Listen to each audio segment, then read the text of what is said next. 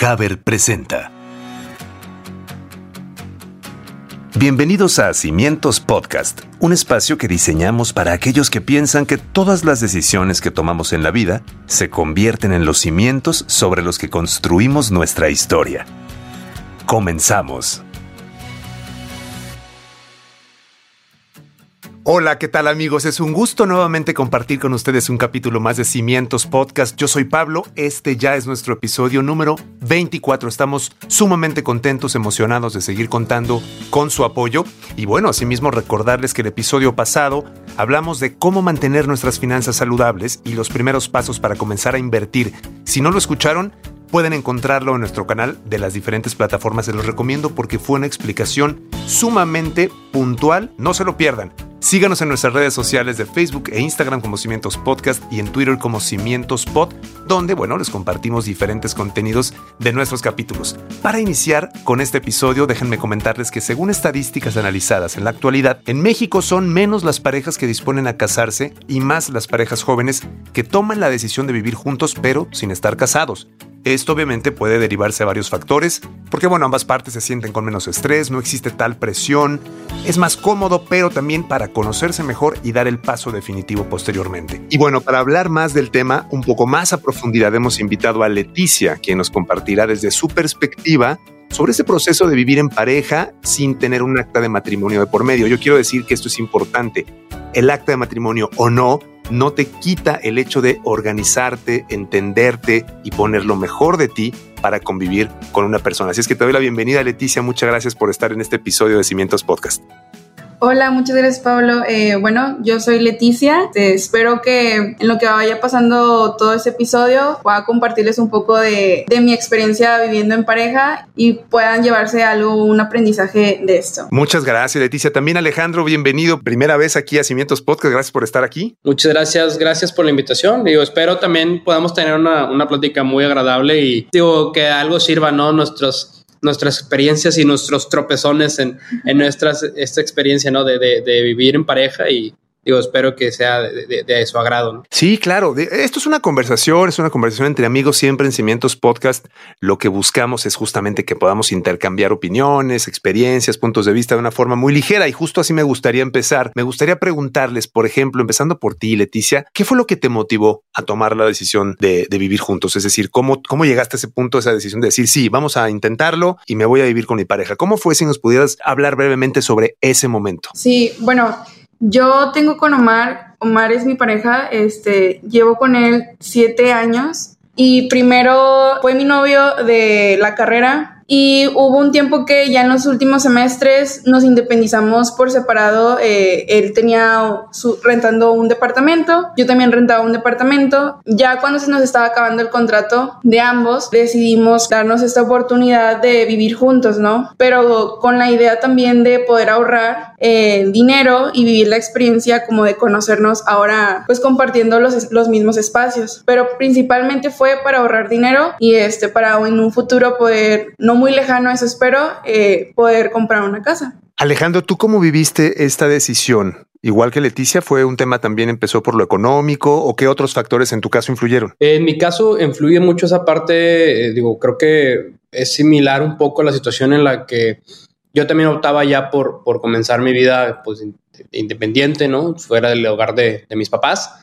Y en el caso de ella, Ingrid, que es mi pareja, ella ya, ya había tomado esta decisión, ya tenía ella un poco pues, de experiencia de lo que era la independencia, de vivir fuera del hogar de, de, los padres, de cómo a lo mejor tener un poquito más de noción de sustentar un, un, hogar, ¿no? Porque es con lo primero que te topas cuando sales, es, no, es no es tampoco tan, tan sencillo. A mí me ayudó un poco también el, el hecho de que ella ya haya tomado esta decisión y por ahí en un momento logramos también complementar nuestra, nuestro objetivo de, pues, es, sabes, creo que es momento también de eh, iniciar con una etapa nueva en nuestras vidas y, y fue con esta parte de, de crecer, ¿no? De, de ese desarrollo y, y, sobre todo de, en pareja. Oye, Leticia, bueno, ambos, porque creo que aquí influye también la parte familiar. Leticia, ¿cómo fue? ¿Cómo recibieron en tu entorno familiar cuando dijiste, ¿saben qué? Pues tomamos la decisión, nos vamos a ir a vivir juntos ¿Cómo fue que te respondieron? Si hubo algún consejo. ¿Cómo fue esa transición, Leticia? Me río porque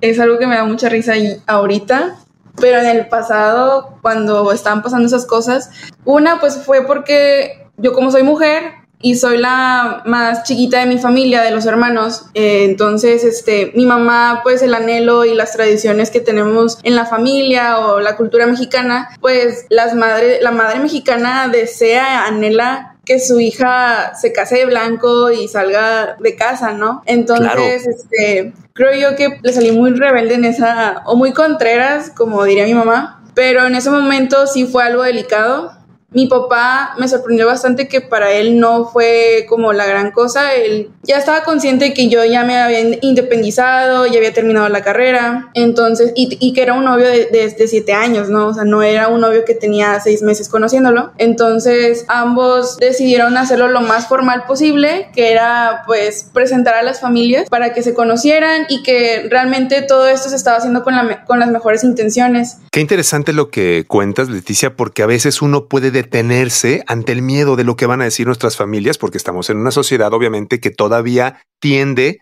a quizá no tomar también este tipo de decisiones. Pero mira, lo que nos cuentas de tu papá es muy interesante porque pues lo que los papás quieren es que los hijos sean felices, ¿no? Y en este cambio de hábitos, de época, creo que eso que nos comentas es muy interesante y muy útil. Alejandro, ¿tú cómo lo viviste?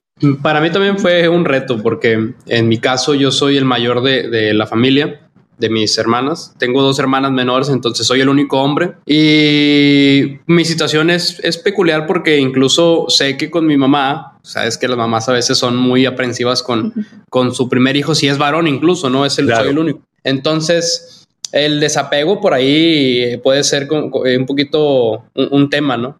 Y yo, pues yo tomando la decisión, yo más seguro, incluso de esas veces que, que amenazas, ¿no? Con tiempo, dices, oye, pues ya estoy a punto de, independizarme, voy a buscar mi, mi, pues mi propia vida, ¿no? O sea, voy a buscar cómo hacer las cosas por mi cuenta. Entonces, esas que dicen, no, ¿para qué te vas? Tú tienes todo aquí, no te vayas, no es necesario.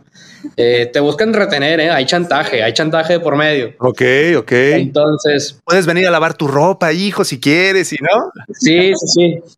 Ajá, entonces, ¿quién te va a hacer de comer como yo y todo esto? Claro, claro. Pero, pues ya, digo, la situación medio platicada, ya eh, planeada y con, con, un tema así de, de avisar, ¿no? Casi, casi de, de, ir suavizando la situación para que no fuera tan, tan de golpe. Entonces, lo, complicado fue eso, ¿no? El, hecho de, oye, pues no, te vayas, pero pues es, es, es, momento y es punto en el que tienes que tomar tus decisiones y comenzar con otra etapa. Oye, y les quería preguntar ahora en temas ya un poquito más de las decisiones, por ejemplo, de la casa. Actualmente ustedes cuentan con casa propia, están en el proceso de rentar alguna vivienda. ¿Cómo ven esta transición eventual de una hacia la otra, Leti? ¿Cómo la han hecho ustedes? Actualmente él y yo rentamos una casa.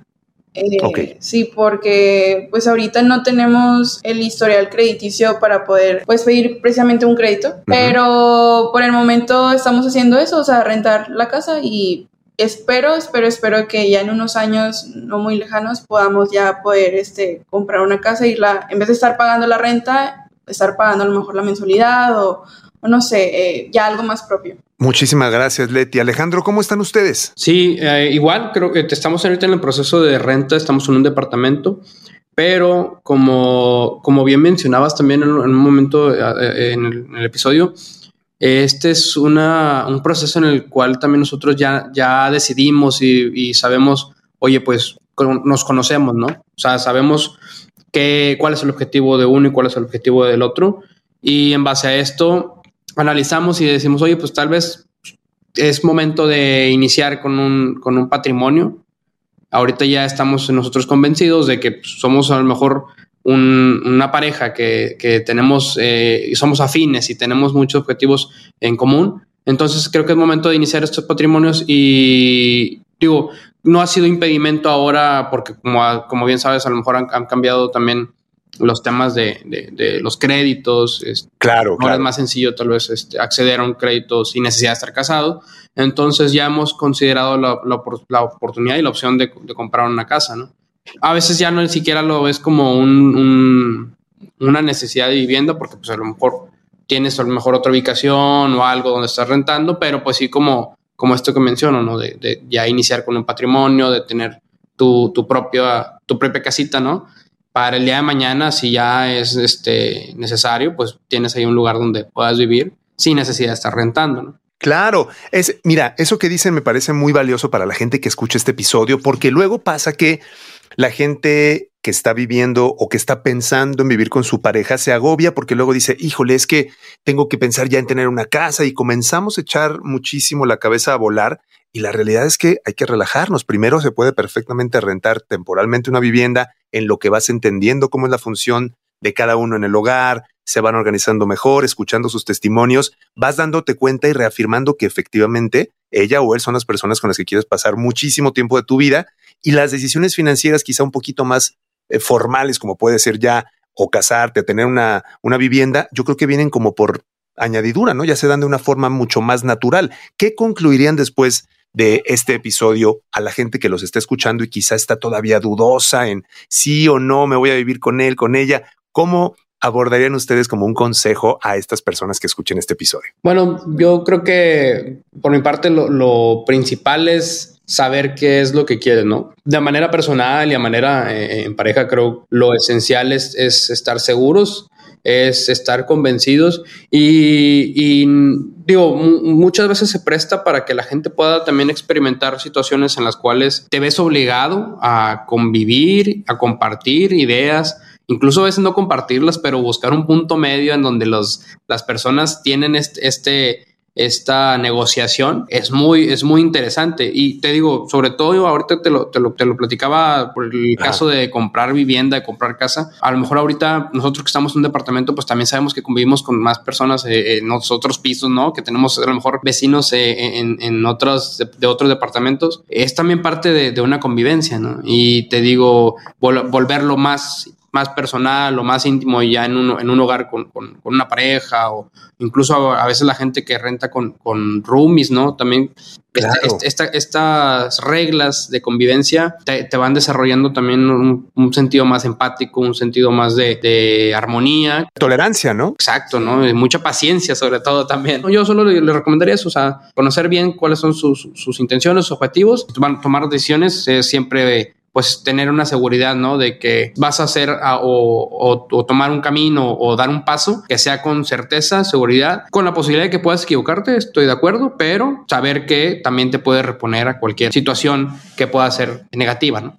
Alex, muchas gracias. Eso es muy importante. No tener esta aspiración de que todo será perfecto, pero saber que siempre hay posibilidad de resolver los problemas. Muchísimas gracias, Alejandro. Leti, ¿con qué te quieres despedir? Con que haya confianza, ser honestos en cuestión a qué es lo que quieren. Ya vivir en pareja, pues implica no nada más compartir que la pasta, que la comida, que eh, pues así en sí los espacios, sino también eh, compartir las metas, lo de las finanzas, la casa, también si quieren una casa juntos, también eh, ver lo de créditos, ¿no? Ver cómo, cómo van a, van a, va a ser la dinámica eh, eh financiera y sobre todo pues la honestidad. Eh, eso sí, es la honestidad, decirse las cosas como tienen que ser, eh, no ocultarse nada y el respeto también es algo fundamental en una relación y más cuando vive, viven en pareja, ¿sabes? Muchísimas gracias a los dos, Alejandro, Leticia, de verdad muy interesante escucharlos. Insisto, las personas que hayan escuchado los testimonios de ustedes dos creo que pueden irse